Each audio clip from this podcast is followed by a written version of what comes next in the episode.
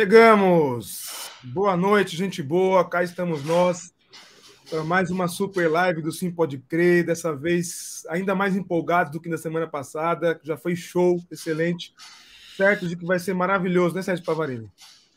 Olha, eu já estava aqui conversando com o Kenner e eu contei para ele, Will, que desde o início, aliás, quando eu falo desde o início, parece que o podcast tem uns 35 anos, né? Mas é que é que são, sei lá, 340 vídeos no ar, não é isso? 80 lives, enfim.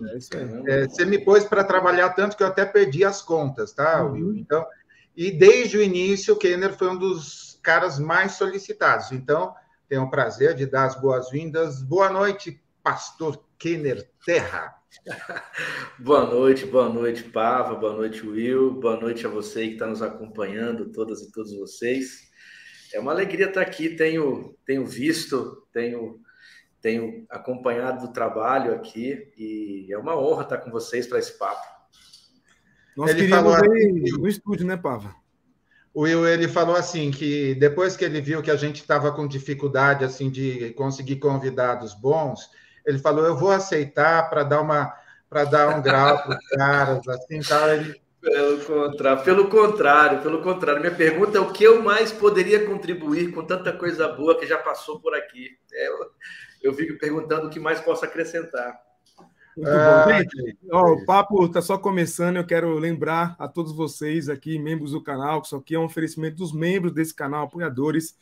Se você não é membro ainda, tá aqui o QR Code aqui embaixo, ó, desse lado de cá. Tem também é, o botãozinho para você se tornar membro, apoiar a gente. Membros aqui têm benefícios, ganham livros, participam dos nossos podcasts com exclusividade. A gente só quer fazer a coisa rolar e acontecer com o melhor possível. E você, quando é membro, ajuda a gente. Aqui a lógica da nossa live vai ser o seguinte: durante o papo, a gente vai passar as mensagens dos membros do canal na tela. Não necessariamente vamos parar para comentar, mas se você quiser perguntar alguma coisa para o pastor Kenner Terra, você pode mandar sua pergunta, seu comentário através de super chat, que é esse cifrãozinho que tem aí do lado dos comentários no chat, ao vivo. Você pode clicar no cifrão e aí você faz sua contribuição com o canal e manda sua pergunta. A gente traz sua pergunta para a tela e, e, coloca na roda, tá? Não precisa ser membro para mandar super chat. Só você contribuir com o que você puder, como puder e que se quiser e mandar sua pergunta. Bora lá, Pava, começar então com a nossa prosa de fato aí. Estava esperando você falar do gafanhoto aí para quem não contribui, mas beleza. Hoje é Batista, a gente não tem. Hoje não tem gafanhoto aqui. É um podcast muito sério esse aqui. É, não tem gafanhoto. Aí tem que perguntar qual o gafanhoto de Joel ou do Apocalipse, né? Porque aí. Aí, ó, o teólogo aí, ó. Ó, ó, vamos começar por vamos começar por aí. O Will falou que uh, os nossos membros do canal ganham livros. Ô, Kenner, a semana passada a gente perguntou isso para o Brian. Como você tem disciplina? Porque você, eu não consegui descobrir em algum lugar só quantos livros você tem, mas todos os lugares que eu olhava, em não sei quantas editoras, com pessoas de diferentes é, posições teológicas, como você faz para ser pastor, escrever um monte de livro e é, cuidar da Marilé e dos três filhos, não é isso? Três filhos. Não, a não. Bia, hum, Bia, Roger e Gabriela. Gabriela acabou de completar aí um aninho de vida. Veja só, eu acho que a, a, no Brasil, para você produzir, pesquisar, fazer teologia, é um desafio para todo mundo. Né? Nos Estados Unidos, por exemplo, você tem ali é, um financiamento, você tem um apoio muito maior. O brasileiro ele acaba aprendendo na força da necessidade, dar conta disso tudo e produzir, caso queira realmente é, contribuir com a formação teológica, com a produção literária. É, assim, tem que ter muita paixão, né? Tem que ter muita paixão. você tem que organizar de forma, de forma adequada a agenda. Eu, eu sempre eu sempre compreendi que a caminhada a, a pastoral ela precisa estar num diálogo profundo com a vida acadêmica. Confesso, confesso que teve um tempo em que eu meio que desisti desse espaço da igreja local, né? É, porque você vai percebendo coisas, mas é interessante, Paulo, que mesmo nos, nos dias de maior crise, esse desejo de servir a igreja sempre foi teimoso, assim, no, no meu coração. E conheci um, um, querido amigo que não está mais entre nós, né, que é o Alessandro Rocha, que era talvez um dos caras mais fantásticos que o mundo batista já teve no espaço teológico. Membro, é, o cara era da cátedra da Unesco, é, de literatura, foi um dos poucos batistas a darem aula na PUC, e era um pastorzão. E eu, eu me lembro que nós conversávamos muito, e ele me influenciou profundamente a considerar que a academia, pelo menos na formação teológica, ela só tem sentido se a gente vive no chão da comunidade de fé. Né? Você precisa pisar o chão da comunidade de fé para que a tua reflexão teológica tenha sentido e vida. Então, isso, isso sempre me marcou muito. Por conta desse tipo de influência, é, eu sempre busquei, procurei fazer esse diálogo. Então, estou é, na igreja, sempre estive na igreja. Então, quando faço críticas, as, faço críticas à igreja, faço de dentro e de dentro muito apaixonado, né? de dentro muito muito enamorado com a, com com um projeto de comunidade de fé. E aí vou me organizando e, e, e fui sempre levando as coisas nessa partilha, vida acadêmica, formação teológica, produção de texto e caminhada de fé e família e filhos, essa doideira toda aí. Ô, Kender, me fa... Ó, você falou de é, do chão da igreja. Olha só, você tá foi em janeiro, né, que você foi para Betânia? para essa igreja querida. É Realengo o bairro? É, é uma disputa aqui, Realengo, Sulacap, você nunca sabe. Sulacap. Vamos, vamos chamar de Sulacap, é em Sulacap. Eu vi, inclusive, no Facebook da Sulacap. Então, e na outra, no outro lugar eu vi, estava Realengo, aí eu fiquei, é, é. fiquei em dúvida. Me fala uma coisa, uma pergunta profundamente teológica, o Will não briga comigo, está fora da pauta aí. Quando você vai fazer uma pregação para ver se a igreja gosta de você. Como que é? Só fala do céu, fala de perdão de pecados e que Jesus é maravilhoso.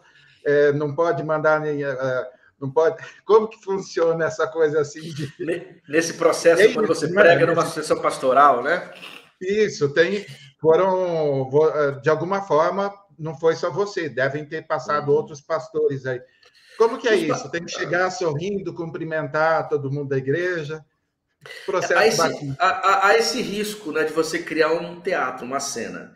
Eu sou um batista, mas um batista, como diriam aí os pregadores, né, um batista com defeito de fabricação. Porque a minha, a, a minha história não é no mundo batista, eu sou de tradição pentecostal, carismático pentecostal. Aliás, é um dos temas que pesquiso, que escrevo a respeito. Então, uh, eu, não, eu nunca eu não criei essa, esse jeitão batista de tratar as coisas, mas imagino que há um risco, um risco que cerca qualquer um que participa de um processo de seleção, tornar aquele processo de seleção um espaço mesmo de, de, de cena, de encenação, né? Aí o cara vai ser tá lá numa, num processo de sessão pastoral, ele ele tenta falar o que deve ser dito, ele, ele se porta como acha que as pessoas vão se sentir mais a, a, a, mais próximas, gostarão mais. No meu caso, eu, eu, o que, que, eu, que, que eu pensei assim? Eu prego aqui em Betânia desde 2016. Uau. Eu sempre venho aqui desde 2016. Quando me convidaram para esse processo de ação pastoral, onde que eu estava? Eu estava em Vitória. Era professor na Faculdade Unida, que é uma instituição muito respeitada, não sei se vocês conhecem. É uma das melhores assim na formação teológica no Brasil hoje uma liderança seríssima, que é do Vanderlei, e tantos professores é, é, é, maravilhosos, assim, a Claudete como professora. É, eu estava numa igreja local, uma igreja que me sentia em paz, fazia minhas coisas, escrevia, vi, né, falava por aí. Então, eu estava vivendo um, uma vida muito tranquila. Então, quando eu vim aqui, pra, porque o processo é você vem, prega duas, três vezes, há uma entrevista, eu preguei aquilo que eu creio. Eu falei aquilo que me parecia representar o que eu entendo por igreja. Sim, eles foram eles foram corajosos e me convidaram, mesmo assim. É, na entrevista, inclusive, eu procurei falar tudo aquilo que sei que poderia trazer algum tipo é, de dúvidas a uma igreja com um certo padrão. Porque não adiantaria também eu fingir o que não sou, apresentar que creio aquilo que não creio e depois enfrentar a realidade dessa igreja. É, é, é, assim, é muito possível que em processos de sucessão pastoral o cara tente, é, tente enganar, tente mostrar o que não é. Eu procurei não fazer isso por uma questão muito simples, né? Pensando na minha saúde mental, na saúde mental da minha família, para não chegar aqui e ser um problema para minha história. Então, a sucessão pastoral, para mim, o que, que eu fiz? Eu aceitei um convite para vir pregar. É verdade que, por conta da visibilidade de Betânia, houve, um, houve uma exposição assim, né? Muito, muito grande, botar as fotos e tal. Eu tentei tratar isso da maneira mais natural possível. O contexto em que isso aconteceu também foi um contexto é, de uma crise que ficou conhecida no Brasil todo, todo mundo acompanhou, né? Sites aí de fofoca gospel e tal. Então, assim, eu tentei, eu tentei ser o mais discreto possível, eu tentei ser o mais uh, o mais verdadeiro possível, eu tentei ser uh, tratar a coisa de maneira mais simples possível, inclusive para ser fiel à minha consciência, para ser fiel à comunidade e, e para de alguma maneira não me colocar numa situação de risco, nem colocar em risco a minha família, porque a gente sabe que a, a, a igreja ela pode sim se tornar um lugar perverso. Né? Ela pode produzir, ela pode nos adoecer. Então, eu não estava disposto a fazer, a fazer jogo, a fazer articulação política, coisas desse tipo, para estar aqui. Né? Não, e muito lindo o vídeo quando você foi recebido é, fiquei emocionado, assim, lá com os aplausos, foi, assim, muito lindo. Cara, eu tô, assim, é um negócio muito doido isso, porque, sinceramente, eu nunca passei por uma sucessão pastoral. Eu, eu, eu tinha passado, aliás, eu, eu, posso até contar essa história, nem sei se seria legal contar essa história aqui, que aconteceu no passado, é, bom, vamos na conversa e a gente avalia se, se, é bom falar sobre isso. Eu tinha passado por uma sessão pastoral há alguns anos, foi a única vez que fiz isso, é, e no final foi um pouco dramático, assim. Aqui foi uma, foi uma sessão pastoral completa, né, assim, organizada. A igreja, Pava, e Will e vocês estão nos acompanhando, ela viveu em 2022 um momento muito tenso, né? Ah, momentos difíceis. Então estava todo mundo muito ansioso, todo mundo desejando que aquilo passasse logo. Então, quando, quando isso aconteceu, não é porque eu vim, eu acho que a questão não é essa. Eu acho que a, a experiência da igreja, e agora a igreja vivendo a possibilidade de uma retomada refletiu naquele culto de posse. Aí aqui também tinha muitos amigos, né, e amigas que estavam juntos celebrando. Assim, a sensação que eu tive é que não era simplesmente assim eu que estava tomando posse da, da igreja, é como se fosse uma, um grupo de, de gente da mesma mesa, entende? Então, tornou, tornou um ambiente bonito. O Marcos Almeida estava aqui, que é um amigo querido também, e acompanhou todo o processo. Então, assim, é, eu acho que foi celebrativo daquele jeito, por conta do ambiente que foi construído e do momento que a igreja estava vivendo. E realmente foi muito, foi muito marcante, foi muito bonito. Que legal. E aí, muito Will? Bom. Gente, não esquece de deixar o like aí para a gente alcançar mais pessoas. É de graça, enquanto o pastor Kenny toma uma, uma aguinha ali. Eu quero dar boa noite para a turma que está por aqui, rapidamente. Para Débora, que está por aqui com a gente. Eliardo, bem-vindo, Eliardo. Bom ter você por aí. Kenner, se você conhecer alguém aqui que eu der boa noite, fala, ó, esse eu conheço, hein? Boa noite. Ó, tem, o Eli, ó, tem o Elias aqui, o Elias Cunha, que está aqui, aqui também. Aí, Elias. Show, ó. Deise, que também é membro do canal. ela é do tá Rio de Janeiro também. Márcio. É, GJS também com a gente. Sandra Arruda, a Sandra acho que é do Espírito Santo. Bem, boa noite, Sandra. Bom ter você por aí. Robertão, membro aqui do canal também. Tiagão também está aqui com a gente. Tércio, está aqui com a gente também. Teste lá de Brasília. Vasti, boa noite, Vasti. Bom ter você por aí com a gente. Liliane também. Boa, Vasti, Vasti está aqui também. Vasti é amiga querida. Ai, que legal. É, deixa eu ver mais quem que não dei boa noite. Alan está por aqui. Aless... Alan Brizotti. Vocês conhecem o Alan Brizotti? Alan não, Brizotti não é, um, é um poeta evangélico, um pregador poeta, gente do bem. Muito bom. Ó, a Dulan Church está lá na Itália. Muito bom ter você por aí. Hamilton também, membro do canal, direto do Maranhão. Ailson, grande Ailson. Boa noite, Ailson. Bom ter você por aí, irmão. Bernadette também está por aqui, ao vivo com a gente. Faz tempo que não está por aí. Bom te ver, Bernadette. Deixa eu ver mais algum, alguém aqui para passar aí. Você falou do Elias, está aí o Elias Cunha. É, Luizão também com a gente. Ah, não, a Sandra está dizendo que é de Cândido Mota, interior de São Paulo. A outra Sandra que é do Espírito Santo. É isso aí, Sandra. Confunda, é muita Sandra. Erasmo também está com a gente. Boa noite, Erasmo, bem-vindo. E todo mundo está por aí também assistindo. Boa noite. Não esquece, deixa o like e compartilha essa live. Bom, começar com um superchat aqui, uma pergunta do Tércio perguntando para você, Kerner. Pastor Kerner, qual é o seu livro de cabeceira atual? Já agradecendo ao Tércio pelo superchat, é membro aqui do canal uhum. também. Valeu pela contribuição. Eu tenho, eu tenho lido, eu tenho lido nesses últimos meses assim, é, muita teoria da linguagem, que é uma área que, que eu gosto, né, da teoria da linguagem, mas especialmente eu já falo muito dele, mas tenho retomado e lido bastante, que é o Carlos Nejar. E, e eu acabei de de ler uma obra recente do Carlos Nejar, que é essa aqui, ó, A Morte é Ariana. Não sei se todos conhecem o Carlos Nejar. O, o, o Carlos Nejar, ele tem uma obra que, para mim, é uma obra meio que bíblica, assim, né? Que é Os Viventes. Que, Os Viventes é um monumento da literatura, que, aliás, foi, foi elogiado, assim, por, por, por grandes escritores da literatura brasileira. E o Carlos Nejar ele tem um negócio que me parece é, muito único. O Carlos Nejar, ele, ele consegue fazer com a palavra potência carismática. Né? É um negócio interessante isso. E, e tem, e, do ponto de vista da teoria literária, alguns dizem que ele trabalha com sobre simbolismo, que é o jeito de falar usando símbolos. E ele faz isso a, a, a, especialmente descrevendo, descortinando a, a alma humana. E esse cara, ele é da Academia Brasileira de Letras, né? é também, é, foi já concorreu ao Nobel duas ou três vezes, e é evangélico. Pastor da Maranata. Pastor da Maranata. Você conhece, Pablo? Conhece ele? Está na pauta de hoje, cara. Ah, é? Então, é, é você foi tão minha... gentil ao, escrever sobre ele que eu Cara, não resisti. é, a minha, a, minha, aqui. a minha leitura assim, de cabeceira tem sido há algum tempo o, o Nejar. Agora, óbvio, né? A gente acaba lendo também, como eu falei, eu gosto muito de, de, de teoria da linguagem, lendo os clássicos da teoria da linguagem, sempre revisitando, né?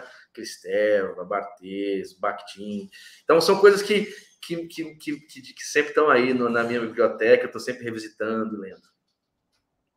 Lindo deixa eu demais, uma aqui. Pavo, deixa eu, perguntar, deixa eu perguntar uma aqui, ó. O que, que, você tem a dizer sobre isso aqui?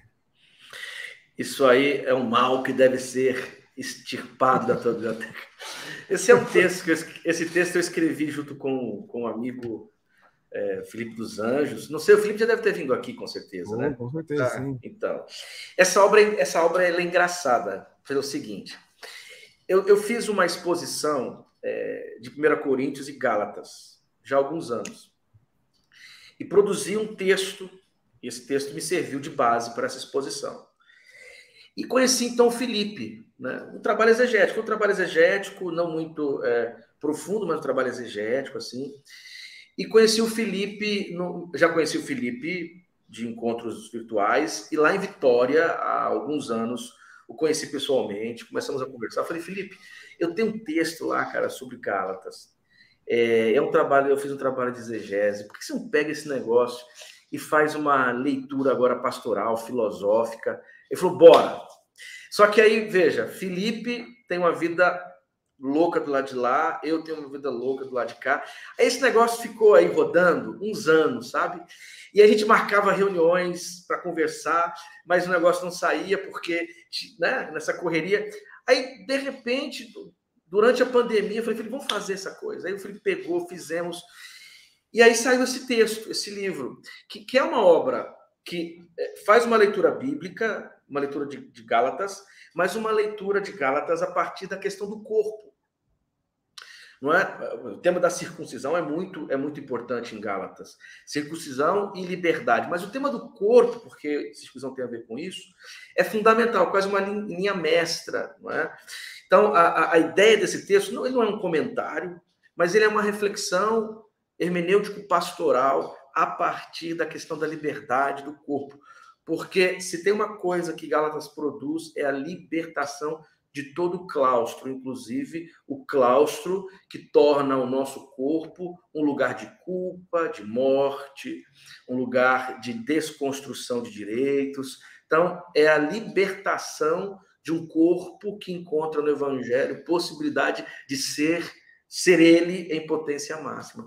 Então, é, é, é um texto que faz um diálogo, assim, eu achei muito legal, é, de exegese, de leitura bíblica e, e, reflexões filosóficas, pastorais.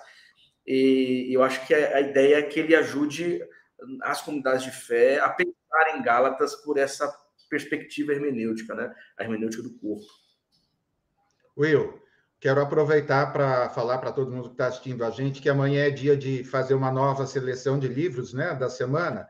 E eu vou aproveitar as dicas aí do Kenner, porque até então eu só tinha conseguido selecionar poesias completas de Damares Alves e Teologia da Linguagem segundo André Valadão. Então, eu vou ver, agora já tenho algumas sugestões melhor para vocês que estão assistindo a gente sim, sim. e vão ler só coisas boas. Né?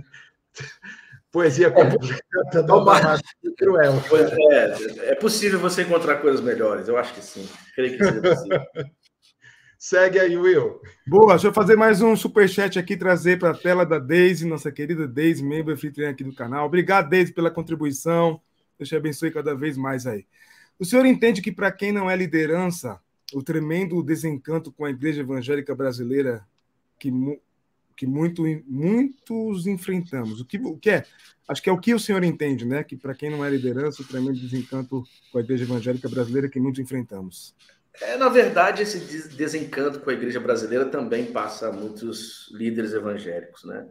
Porque a, a igreja ela é um projeto de acolhimento, ela tem sua principal função acolher pessoas acolher na pluralidade, entender os seus, os seus dramas, a servir como espaço em que a liberdade seja o mote principal e uma liberdade que produza, inclusive, responsabilidade uns com os outros.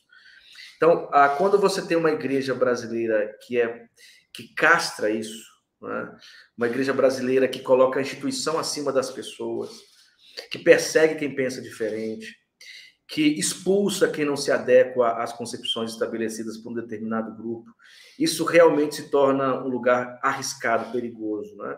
Eu, tenho, eu tenho acompanhado muita gente, tanto, tanto nesses, nesses lugares da teologia quanto fora, que, que se sentiu, se sentiu, ah, se sentiu perseguido, se, se sentiu vilipendiado, especialmente porque não se adequou às expectativas, por exemplo, político-partidárias de um determinado, determinado grupo.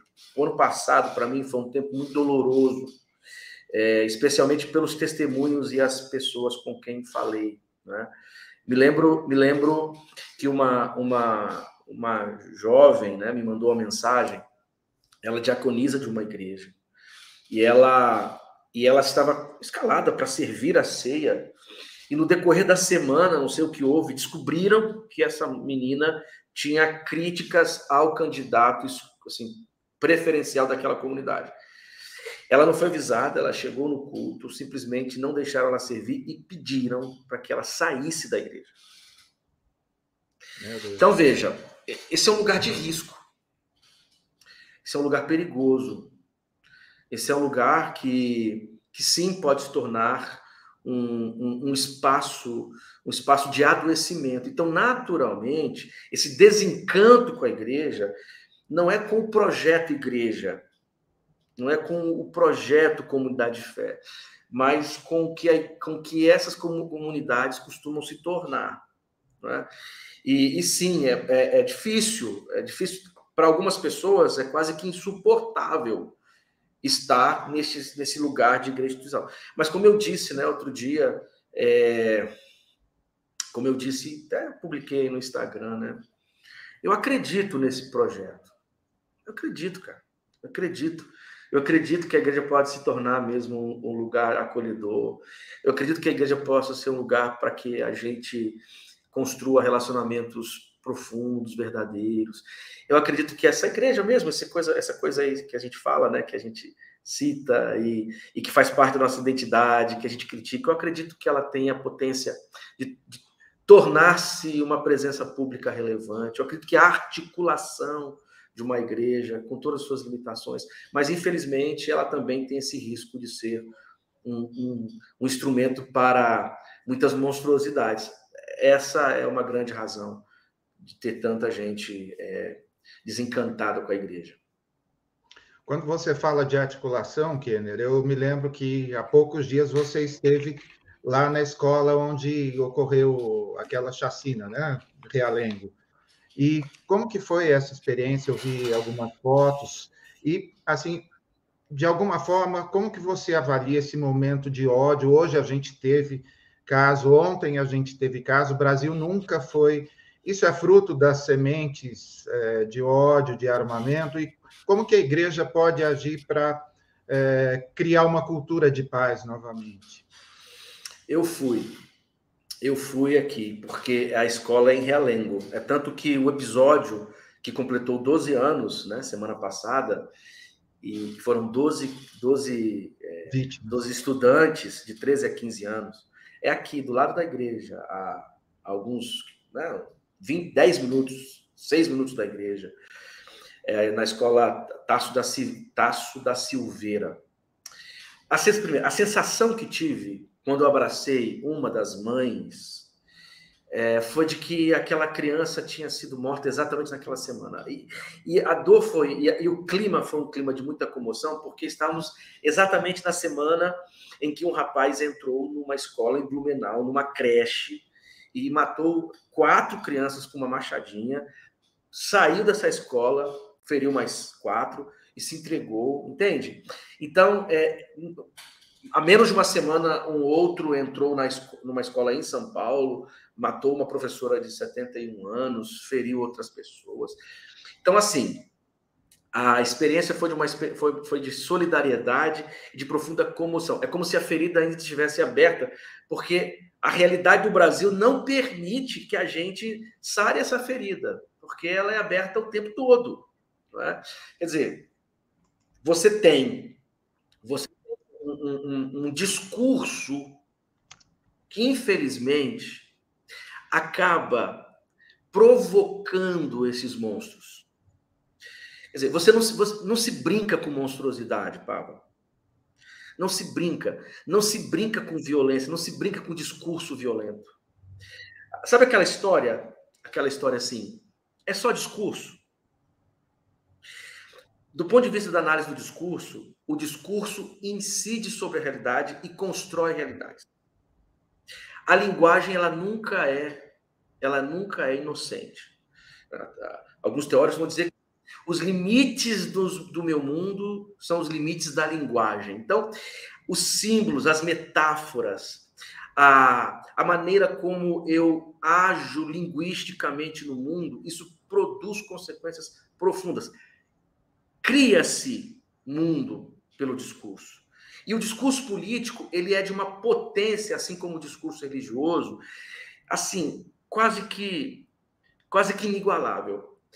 Então nós vivemos em um país em que o discurso de violência, a, o discurso de relativização de direitos, foi se tornando meio que naturalizado, foi meio que se naturalizando. Isso é muito arriscado as imagens, a, a, a forma como, como se reflete sobre o mundo e, a, e as coisas que se disseminam nessa reflexão, isso produz práticas, isso gera motivação, isso constrói mundos, isso produz mundos.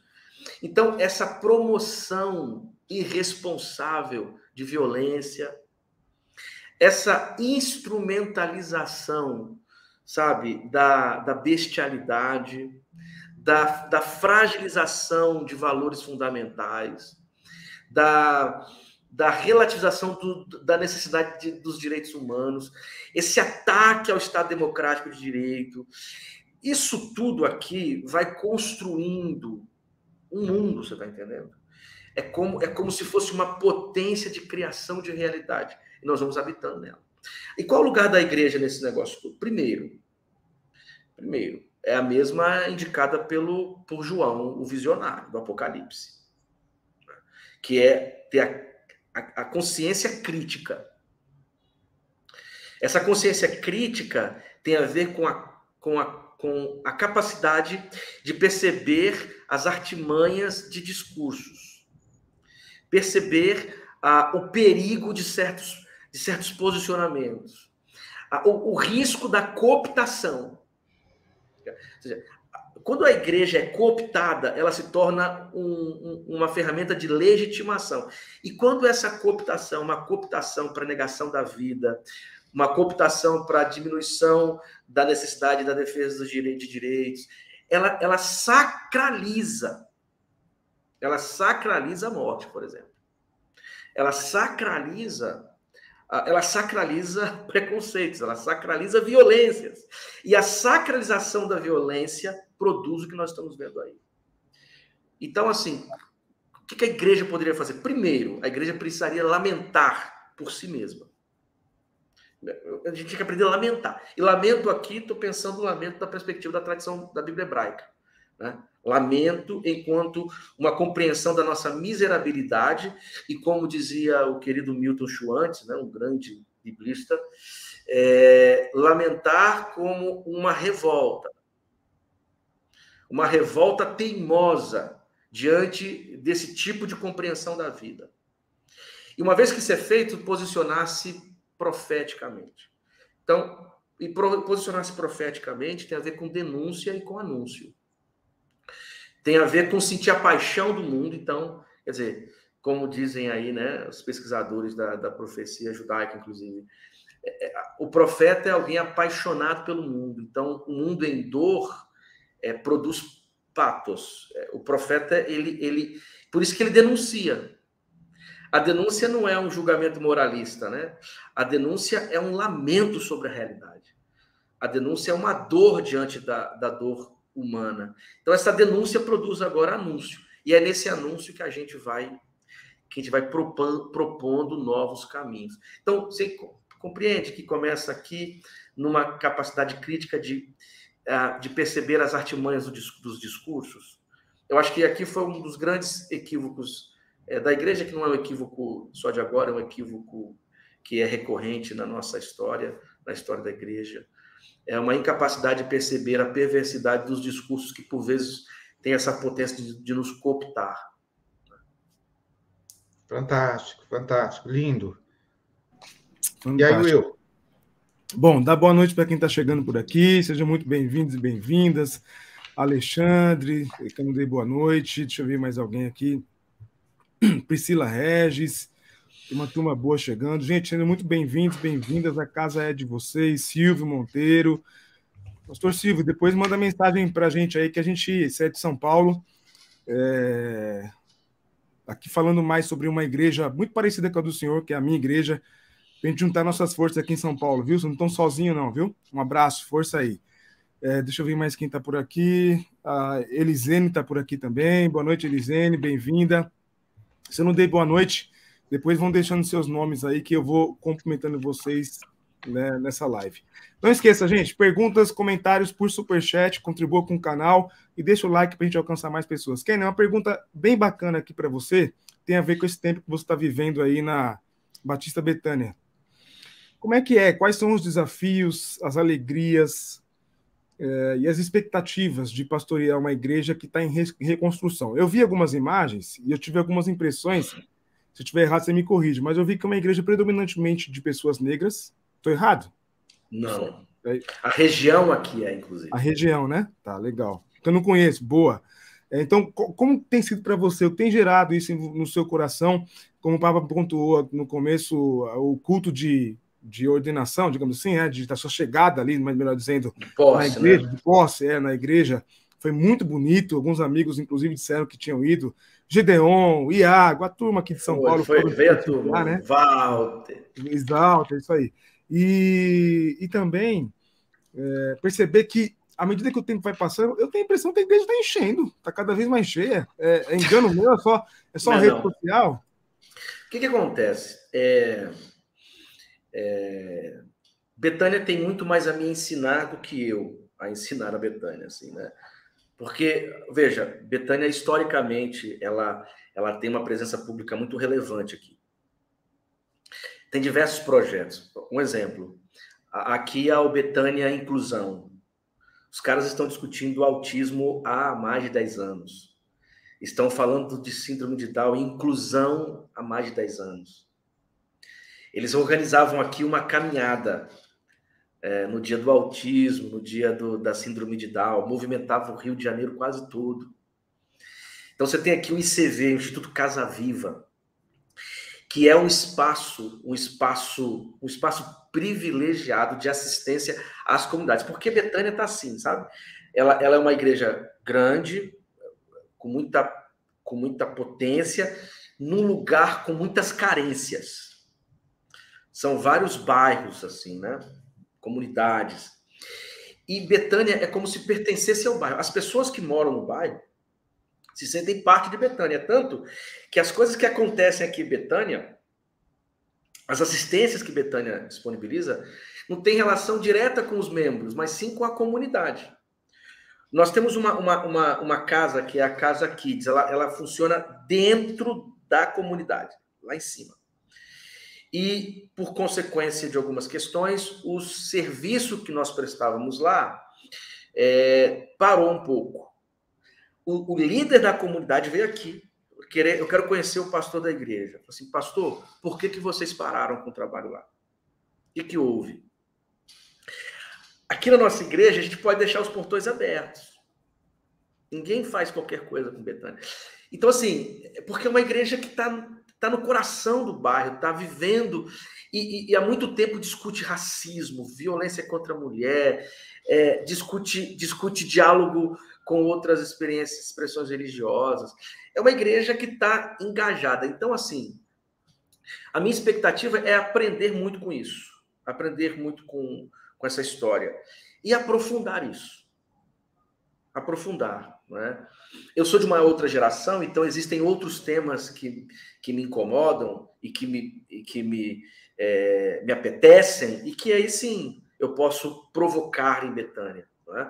E, então, assim, isso é um primeiro ponto. Acho que essa presença relevante de Betânia, esses temas que estiveram sempre transitando aqui Betânia, o que não é comum na igreja brasileira, vocês sabem disso. O que não é comum. Então, isso já, já me ensina muito, já me dá muito prazer em estar aqui. O meu discurso, de alguma maneira, está muito próximo disso. Agora, existem outros temas que me incomodam. A cultura. A questão da cultura, eu acho que é um ponto que eu posso contribuir. A relação com a música, com a arte, com o teatro, que, que aqui, é, aqui, aqui ferve. Rapaz, Realengo, Realengo é o lugar de onde saiu muita gente boa. Então, assim, você tem o samba, você tem a poesia, você tem a literatura, você tem. Aqui, aqui é um caldeirão de potência de poieses, assim. É um caldeirão de potência cultural. Aí eu acho que Betânia pode pode aprofundar mais. Então, isso, isso, me, isso me, me ajuda a, a, a, a pensar na minha contribuição e fortalecer e aprofundar essas outras coisas que Betânia, Betânia já tem feito. E é verdade, porque 2022, Will, a, a, com aqueles movimentos que aqui aconteceram, a igreja ficou muito chocada, cara. Né? Nós ficamos chocados, imagina. Né? no Brasil, então houve uma diminuição. E aí, a partir desse processo, quando o pastor da igreja chegou, o novo pastor chegou, realmente a gente começou a viver assim uma experiência mesmo muito impactante. Muita gente voltou, muita gente muita gente chegou porque nesse tempo aí que eu estou nas redes sociais, é, você acaba encontrando pessoas que não conseguem se, se enquadrar em alguns, alguns, em alguns, alguns espaços né, de igreja, como a pergunta que foi feita aqui, estão se chegando e realmente está tá interessante o que está acontecendo aqui. Os cultos estão sempre muito lotados, a, a, a é, e eu tenho essa, essa perspectiva mais carismático pentecostal, então isso, isso tem, tem trazido para a gente uma experiência de muita alegria. Só que, veja, quando eu falo de perspectiva carismática pentecostal, eu estou pensando na tradição pentecostal. aquela que, na força do espírito, produz sensibilidade social. Isso é a tradição pentecostal. Vocês estiveram aqui com o Gideon, meu amigo querido, é, é, e vocês devem ter ouvido muito o Gideon falando isso. Né? A, a, tradição pentecostal ela não, ela não é fundamentalista em sua, em sua perspectiva mais profunda. É, é, pelo contrário, a experiência, que é a base mais essencial do pentecostalismo, da tradição carismática, ela é, ela é perigosa, porque ela pode é, tirar as coisas do lugar. Entende? Valoriza o corpo, valoriza a vida. Então, essa, essa pentecostalidade que produz o um empoderamento para a presença pública, eu acho que isso é o que nós estamos vivendo aqui. Vivendo aqui. É interessante é, o quanto você vai, você vai perceber aqui a gente falando é, da experiência do Espírito, do Evangelho, e na mesma semana os adolescentes estarem fazendo culto e falando de autismo. Entende? É, é, é o, a juventude se organizando e falando de racismo. Né? Eu recebi aqui o, o, o, as, os pedidos das mulheres, né? das mulheres aqui da igreja, e elas falando em, em violência contra a mulher, falando sobre liderança feminina, pastorado feminino, negro.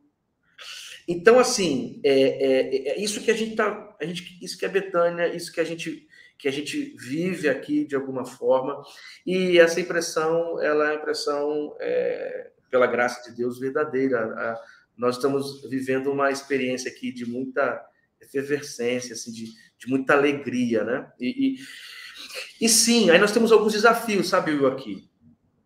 É, você, você realmente é uma comunidade predominantemente negra, que não é uma questão é, estranha, porque o que, é o evangélico no Brasil, segundo as estatísticas? Mulher, negro, periférico. Esse é o evangelho. Essa ideia de que os evangélicos, a partir de uma figura lá da televisão, que está né, é, perseguindo todo mundo. Isso, isso aí é um, é um, recorte muito pequeno do que é o mundo evangélico brasileiro. O Juliano Spayer, né, que é outro amigo também, que ele o povo de Deus, ele vai mostrar é, é, de forma muito visível que, que, quem são esses evangélicos, onde eles estão, o que eles produzem, e tantas outras pesquisas, né, que nós acessamos. Os evangélicos, é, eles são, é, os evangélicos, eles são uh, um grupo que, que, que vive nas periferias do, do nosso país de gente predominantemente negra e, e de mulheres. E, e Betânia reflete muito, muito isso também.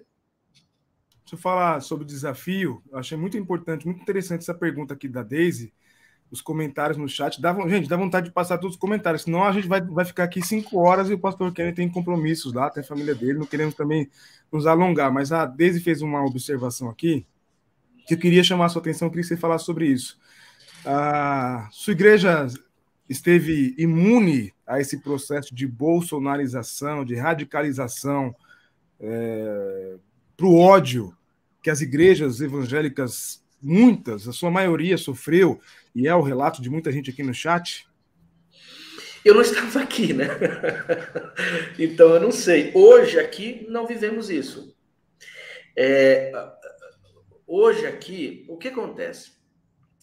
Uma, uma característica da nossa igreja é que ela é aberta a, ao diálogo. Isso é muito comum. Isso foi criado por conta da história aqui. Né? Então você tem você tem gente aqui que, que é, gosta do, tem preferência por Bolsonaro, outros por Lula, Ciro, por ninguém. Quer dizer, é, eu, não, eu não tenho visto aqui, enquanto estou, é, alguma crise por conta disso.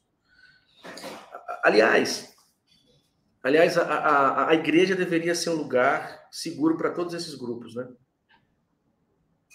Deveria ser um lugar seguro para todos esses grupos.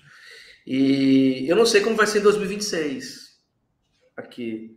Espero que, que eu esteja aqui ainda. Aí, quando chegarmos lá, a gente volta a conversar para saber como que tem sido. Porque, por enquanto, aqui, depois desse de 2022, esse tema não é um tema que, que nos incomoda aqui, não. Agora, de onde vim, lá do Espírito Santo, onde estava em 2022, foi vergonhoso. Não, não só na igreja onde estava, não porque a igreja onde estava, a igreja batista de Praia do Canto, então uma igreja muito saudável, muito madura, mas as igrejas, né? As igrejas capixabas, é, como uma grande parte das igrejas no Brasil, entraram numa onda, numa onda assim estranha mesmo de politização, mas uma perspectiva político-partidária, acrítica, que gerou diversos traumas. É, é importante a gente fazer esse apontamento aqui, que, né? Quando a gente faz essa crítica, né, esse, esse apontamento sobre essa bolsonarização, não quer dizer que as pessoas não possam ter, né, na sua liberdade, porque senão a gente está indo contra o nosso próprio discurso, a liberdade de voto, liberdade democrática, etc. O problema é a igreja evangélica tomando partido, além disso, dizendo, como já foi relatado, pessoas que não concordam que saiam. Que não concordam é. que não tomam, não tomam ceia.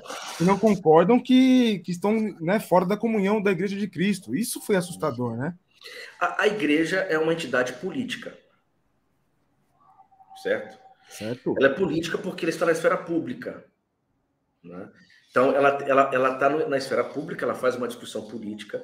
Quando ela está cuidando de pobre, quando ela está pensando cidadania, quando ela está criando espaço para acolher pessoas, ela está sendo política.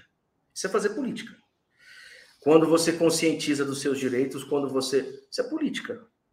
O problema, o problema da política no espaço da igreja, quando isso se torna político, mais uma, uma uma cooptação político-partidária. E aqui eu não estou falando simplesmente da direita da extrema-direita, estou falando também da esquerda e de qualquer outro projeto político-partidário. A igreja precisa ter uma posição profética. Né? A, a igreja, enquanto instituição, a comunidade, ela precisa entender que o projeto que, que, ele que, a, que ela pressupõe é um projeto sempre com uma tendência de interdito moral. Ela é essa consciência ela pode perceber, ela tem, ela tem que ter a capacidade crítica de dar um passo atrás para qualquer projeto político partidário. E ela não pode fechar com ninguém. Ela pode ter preferências, é possível que um líder tenha preferências, que os membros tenham preferências, mas ela precisa, ter, ela precisa ser sempre crítica. Eu acho que o lugar da igreja tem que ser um lugar profético. O que aconteceu com o país, o problema não foi com a igreja que ela, ela escolheu ou esteve do lado de um determinado político. O problema foi quando ela construiu um lugar profundamente acrítico. O cara pode votar em quem ele quiser. O pastor pode ter preferência que quiser. Agora, ele não pode tornar a igreja um palanque. Ele não pode fazer da igreja um espaço, um espaço de, de violência simbólica. Ele não pode tornar a igreja um lugar de imposição imposição da sua da sua, da sua escolha ideológica. E não pode vender a alma para ninguém. A igreja não pode vender a alma para ninguém. Ela tem que ser, ela tem que ter, ela tem que ser profética. Voltando ainda a, a, ao Apocalipse de João, eu acho que eu, assim, eu acho que o Apocalipse de João ele, ele, é um texto que nos ajuda muito a entender isso. Porque João diz assim, ó, é, no capítulo 12, ele apresenta o dragão e a mulher. O dragão persegue a mulher, persegue o filho. No capítulo 13, você tem as bestas, a besta que sai do mar, a besta que sai da terra. E no capítulo, no capítulo ah, 13, ele entrega a autoridade para a besta. Assim, né? Aí, logo depois, nos capítulos subsequentes, ele, ele apresenta um tipo de um exército, né? Os, a, a, os 144 mil, o cordeiro, e fala da marca. É mais ou menos assim, ó. Todo projeto político tem potência dragônica. Então, coloque-se no lugar dos 144 mil, daqueles que são capazes de fazer a crítica necessária. Qual que é o problema de Tiatira? Qual é o problema das igrejas que ele critica? Eles tinham sido cooptados, profundamente cooptados por um projeto que, por mais que parecesse ser do cordeiro, diz o texto, era do dragão.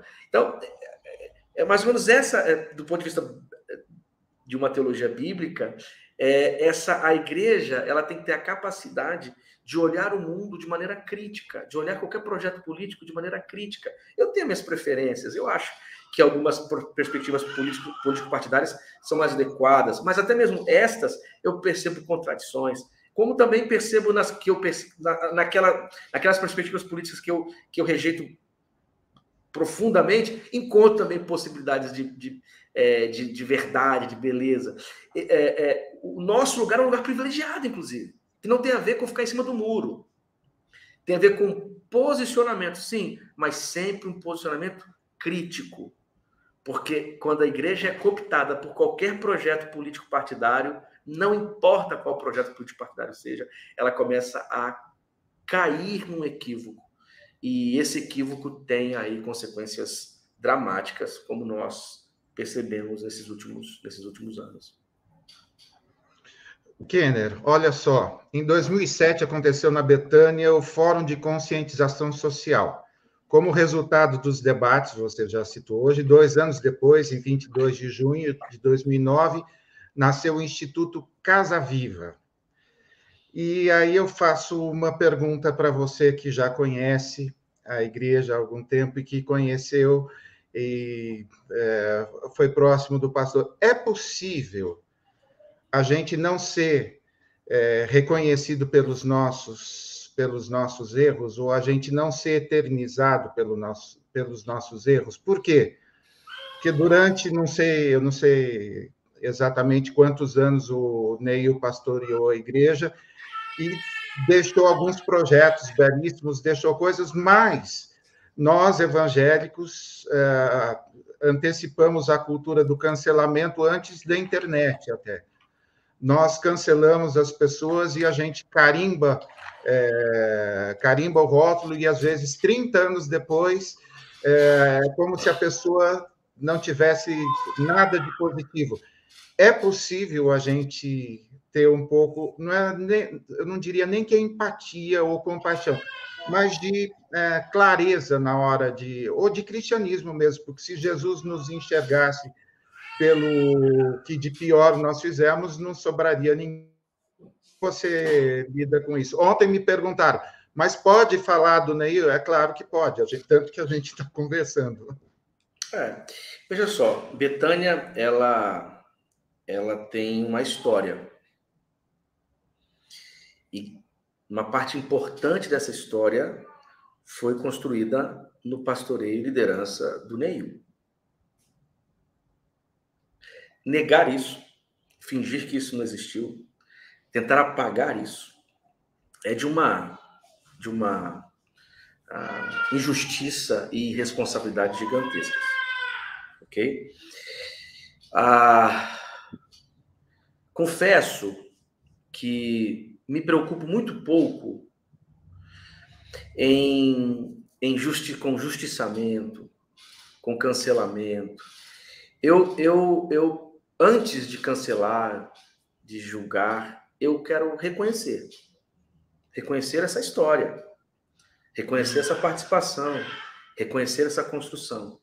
Ao mesmo tempo, ao mesmo tempo em que sei que o que aconteceu, as coisas que aqui foram feitas, a maneira como foi tratado, a forma como é, lidou no final são profundamente reprováveis.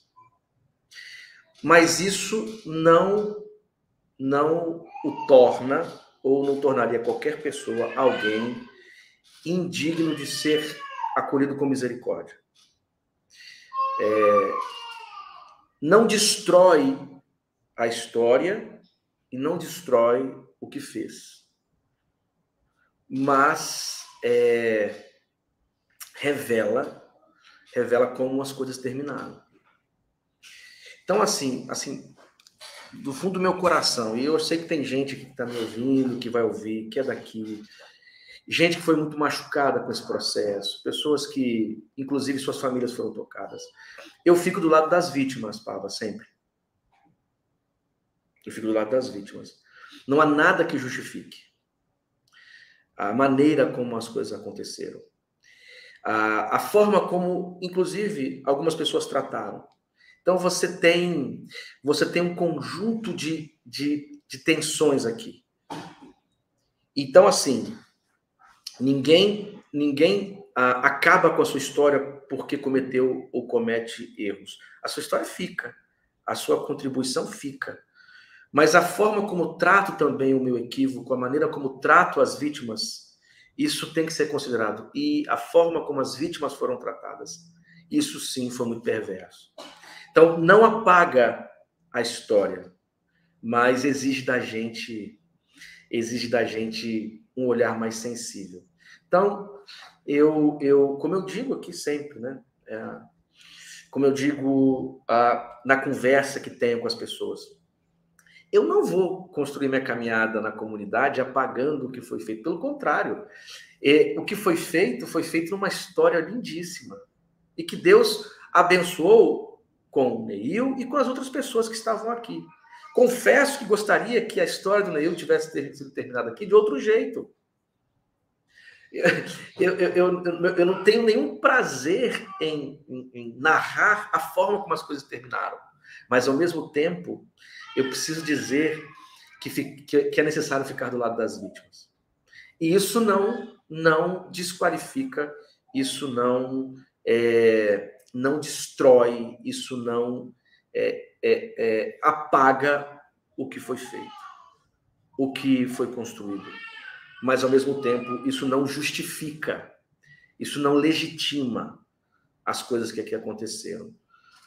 Então, assim, sabe o que eu fiz outro dia aqui? Numa ceia? Eu, eu no meio da ceia, no meio da pregação, é, eu pedi perdão por Betânia às pessoas, porque é, foram muitas feridas, foi, foram, foi muita gente que balançou existencialmente diante das coisas que aqui aconteceram. Algumas famílias foram realmente tocadas. É, e a maneira como foi tratado no final deixou uma ferida aberta. Então, assim, reconheço a história. Não se apaga a história.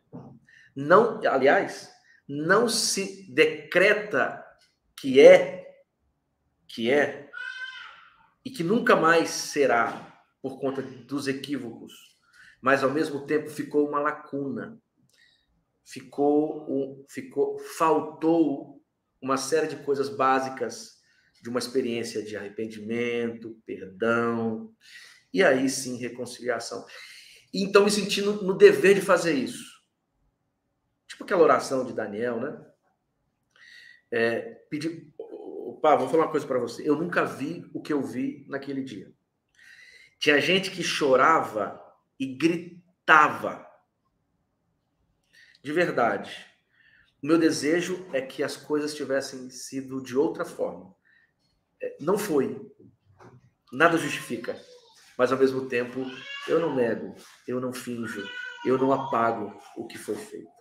Neil teve sua história aqui sim, contribuiu, muita gente foi abençoada, cuidada, mas ao mesmo tempo a, as, as monstruosidades que aqui aconteceram também é, são injustificáveis. Eu não preciso apagar a história dele para que Betânia continue, para que eu faça o meu caminho.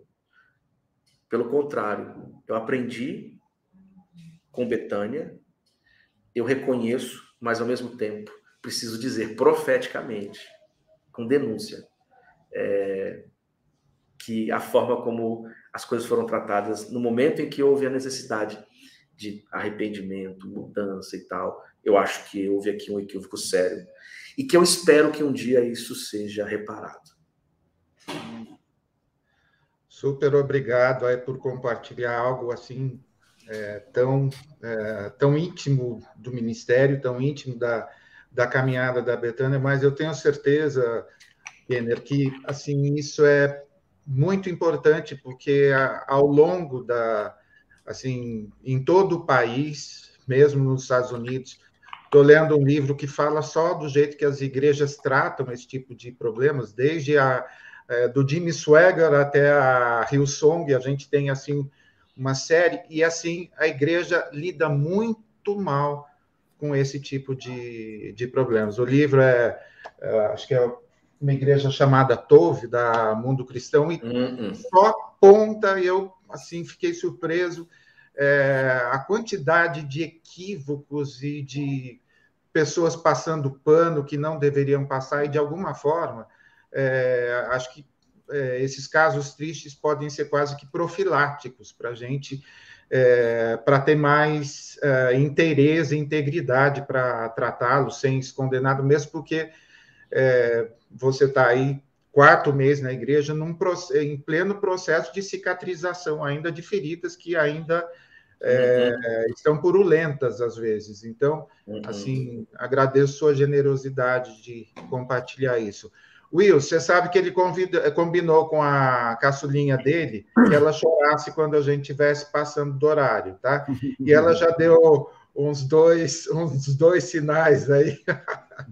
Deu para ouvir? Deu para ouvir aí? Deu claro que coisa. Deixa eu fazer uma pergunta. Quando eu encontro com apaixonados pela pregação, eu me empolgo, como é o seu caso, entre outras pessoas que nós entrevistamos aqui, porque é, o Edson Nunes fez uma, uma, uma separação dizendo que tem pastor que não é necessariamente pregador, né? e tem pregador que não necessariamente é pastor. E tem outros que juntam os dois. Agora, com essa proliferação de, e o sucesso de milhões de seguidores nas redes sociais, esses pregadores que a gente percebe que tem um conteúdo teológico bem raso, mas que dominam uma certa linguagem de autoajuda, que denominam como é, neurolinguística, é o que você faz para resistir com sua pregação expositiva e com tanto cuidado teológico e não perder espaço? É possível disputar esse espaço? É possível disputar? O cara abre uma, faz um vídeo com duas semanas de vídeo, tem 2 milhões. 2 milhões que assistiram esse vídeo aqui no YouTube. Uhum. Enquanto isso, tem pastores aí que, olha, cortam dobrado para preparar um sermão, para ficar um negócio redondinho, de oração e tal, que você vê que é profundamente teológico, mas que não tem o mesmo alcance numérico, digamos assim, né? porque a gente sabe que pelo espírito tem muito mais. Mas você tem feito para resistir, para disputar esse espaço? Primeiro, não disputo esse espaço. eu não tenho nenhum interesse de disputar esse espaço, né? Porque esse espaço é um espaço que não me pertence. É um espaço que eu não quero. É um espaço que não tenho interesse de ocupar. Né? O espaço que eu quero ocupar é o espaço da minha comunidade e das pessoas que entendem que alguma coisa que eu digo tem importância. É óbvio que se, é, que se você escolhe pelo caminho é, de algo mais sério, menos triunfalista, com, ah, com menos divulgação, com menor divulgação de promessas, se você escolhe pela simplicidade e pelo evangelho, é possível mesmo que o alcance seja menor.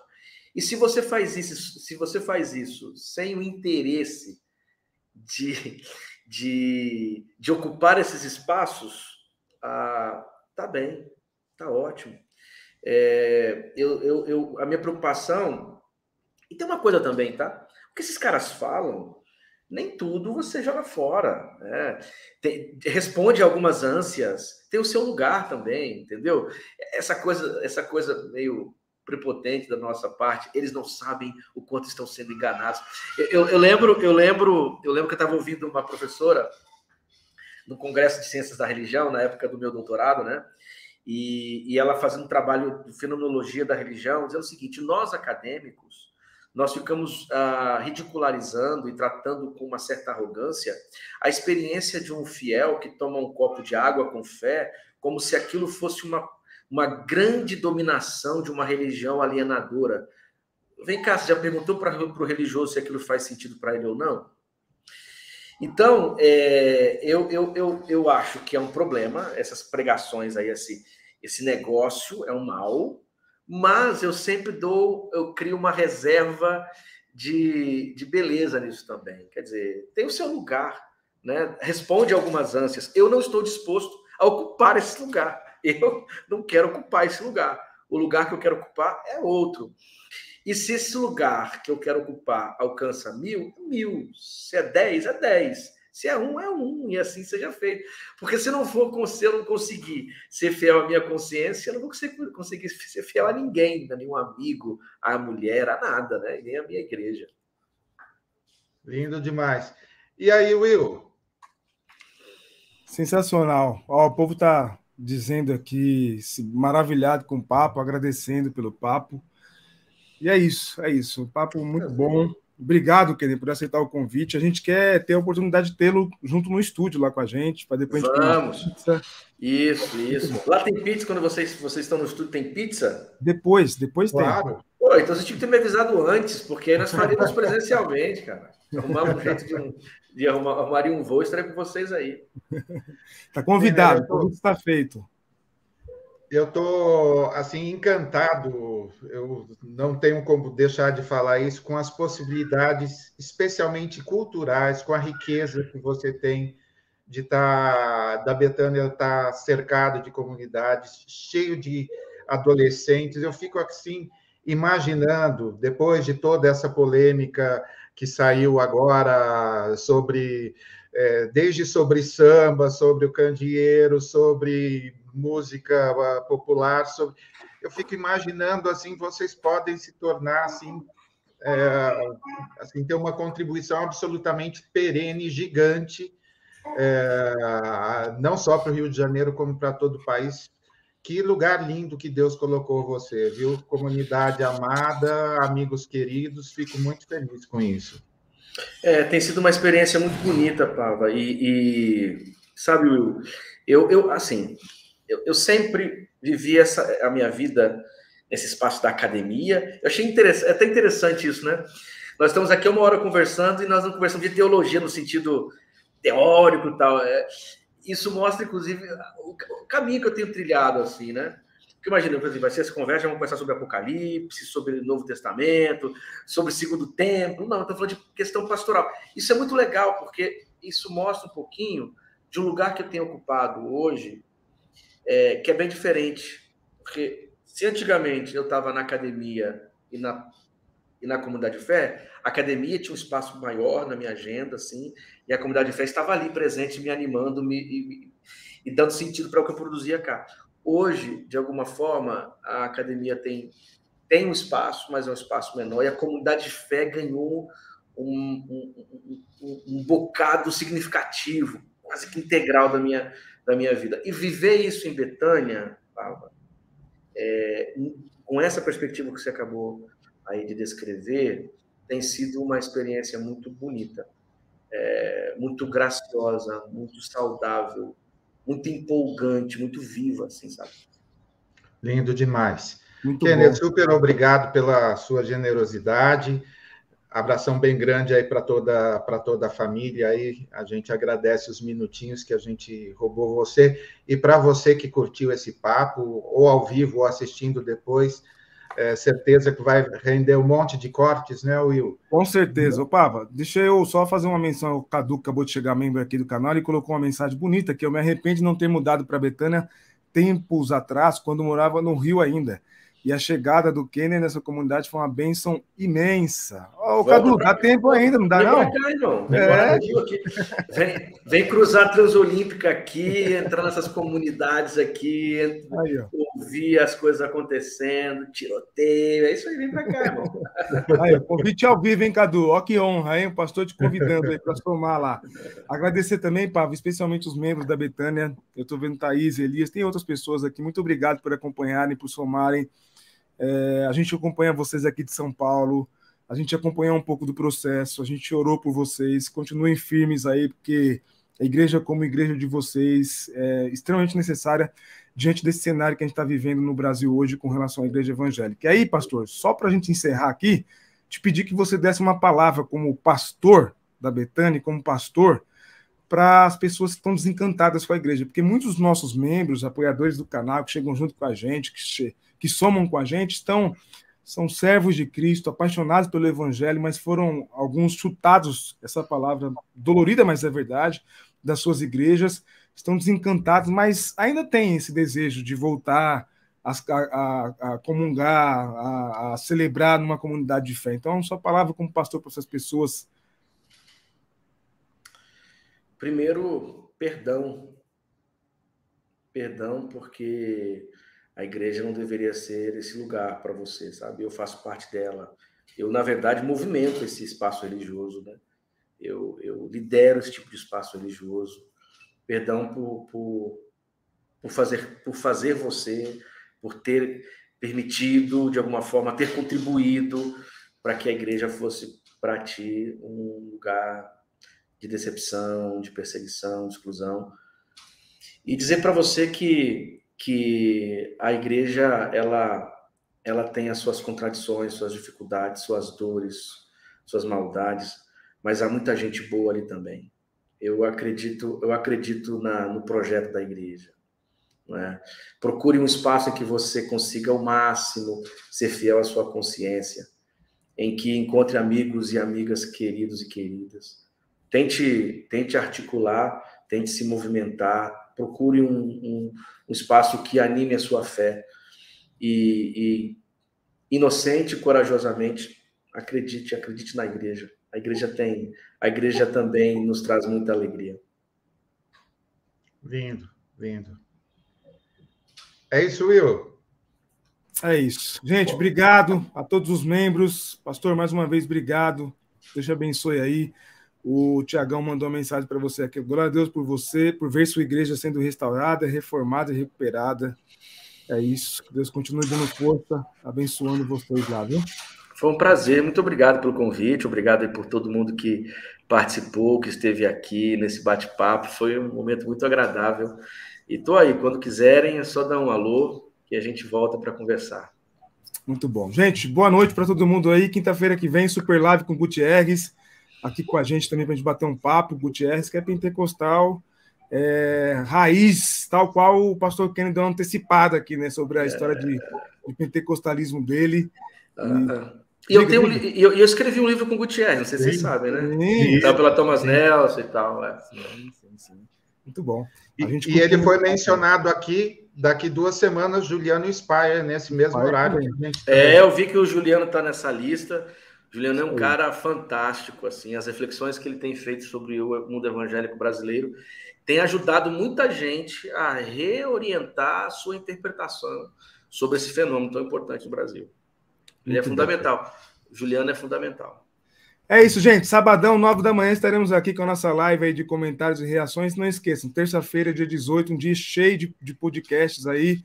Muito bom. Vocês não podem perder. Continuem acompanhando nossas redes aí. Valeu, boa noite, Deus abençoe. Deus abençoe.